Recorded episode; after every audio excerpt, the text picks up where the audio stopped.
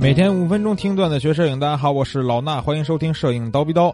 上周啊，大疆发布了一个小玩意儿啊，挺好玩，叫 Osmo Pocket。这东西叫什么呀？口袋中的云台相机，就是一个小的那么一，看上去跟手持那稳定器似的，但是贼小。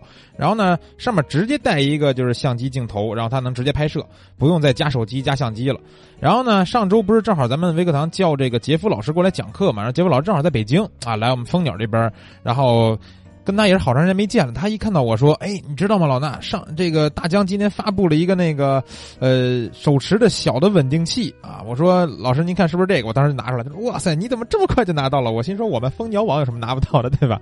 发布会之前我们就拿到了，然后当时我也拍了一个小视频啊。这个东西呢叫口袋中的云台相机，确实是可以装进口袋，因为特别的小，单手握持呢也绝对没有问题。特别的小巧啊，呃，我刚才不是说我拍了一视频吗？大家可以去抖音里边看一下我拍的那个上手的那个视频啊，大小呢在手里边这个感觉，然后包括操作呀什么的都可以感受一下。我的抖音号，呃，做广告哈，六零零幺八零八五九，记住啊，六零零幺八零八五九去关注我的抖音号，一定是关注走一波双击给这小桃心啊。相机呢，啊，它相对来说这个。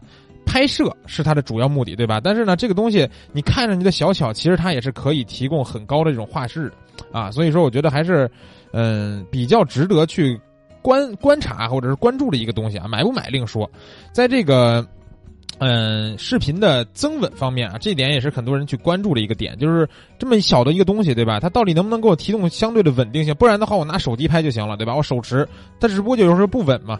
那这个。呃，它口袋中的云台相机啊，叫 Pocket 这东西呢，它打造了一个一体化的相机云台，提供了一个 X Y Z 的三轴稳定效果，那属于是一种无损的硬件级别的防抖，还衍生出来一些比如智能跟随之类的这种创意的功能。那智能的这种功能是这款产品的一个大亮点吧，毕竟大疆在这方面做的很不错，比如说像它的一些飞行器就非常的智能嘛。那支持 FPV 的模式拍摄，智能跟随人物面部或者是物体，啊，还有这种具有轨迹功能的延时摄影，还有自动的全景呀、慢动作等等这些功能。那在这个相机参数方面，它是一块二点三分之一英寸的这个 CMOS 传感器，单像素尺寸呢是一点五五缪 m 吧，应该是这么读啊。然后最高的视频录制规格，这个大家比较关注对吧？能不能拍 4K 呢？能，4K，然后六十帧。这个视频是绝对能拍的，然后内置还有一套不同于以往产品的降噪算法，而且呢，之前很多人对于这个大疆的收音可能有这个吐槽啊，然后这次呢，它也是提供了一个双麦克风，对这个拾音的效果有所提升。呃，在侧面一个，下面一个，就怕你有时候挡住手指头不小心碰住挡住某一个了，拾音不就出问题了吗？然后它有一个这个自带的连接手机的配件啊。那个是苹果的口也有，然后呃，大部分安卓吧，应该是 Type C 的一个口，然后也有这个东西呢，插在那个小的云台相机上面，就可以把手机插在旁边了。因为它本来自身的那个小东西上面有一块小屏幕，但是特别小，然后呢，你插上你的手机去监控以后呢，手机呢。监视拍摄屏幕就更大了，对吧？而且主要是还能开启很多功能，因为这时候它就会跳出它的这个新的一个 A P P 了。这个 A P P 里边呢，比如说像跟踪拍摄呀、M 档拍摄，包括是呃拍摄图片的肉文件，还有视频的这种更具有后期调色空间的视频模式，都可以进行这个操作了。还有很多这种像细分的这些参数的调整，可以说这时候啊，打开了 A P P 以后，这个东西才是它的完完整的形态。然后呢，除了这个自带的手机配件以外呢，还有三个是呃不自带需要你去购买的三个配件。这个配件呢，我觉得也是有亮点啊，所以给大家介绍一下，就是有一个叫云台控制波轮，就是我的那个抖音小视频里边我搭的那个东西。那块呢有一个波轮可以控制它的摄像头上下左右去转，非常方便啊，操作起来非常的舒服。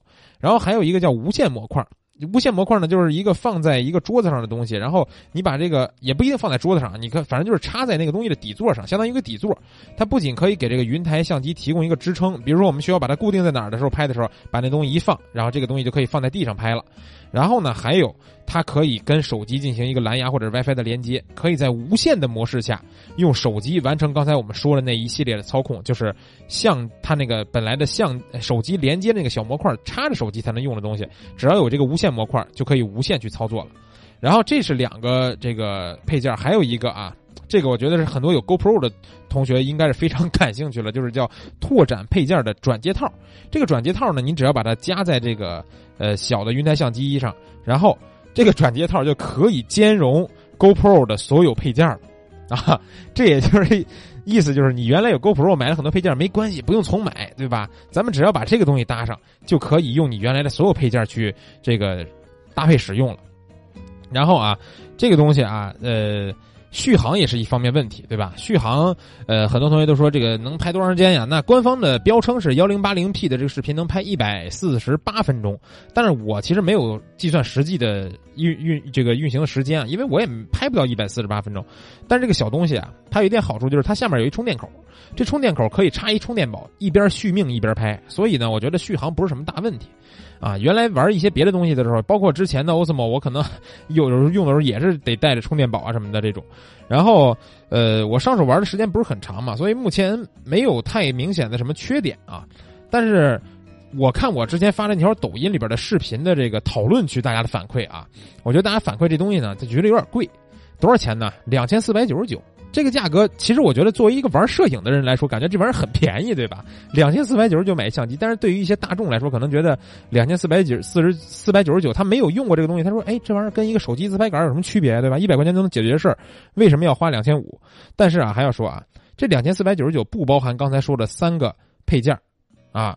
就是只送你手机可以连接那小插头，那三个配件像摇杆啊、无线模块啊，包括 GoPro 的那个兼容，这东西是另卖的。这三个配件应该是一共是六百四十九块钱，加一块就是三千多了。那到了这个价位，其实大家还是有一些别的选择会进行比较的，所以也难免会有人从自己的出发点去考虑，觉得这个东西贵了，对吧？那我看到还有个人留言很有意思啊，说这个东西大疆如果只卖九百九十九的话。估计销量会上天啊！我想了想，确实是，但是啊，大疆毕竟是大疆，不是小米，对吧？我觉得呃，比较这个觉得它贵的老铁们可以等一等啊，没准有一些国产品牌马上就会有跟进的产品了啊！雷军老板没准也会快下手了。那今天的节目就是这样啊！关注蜂鸟微课堂的微信号，更多的摄影知识和干货文章等着你来围观。咱们下期见。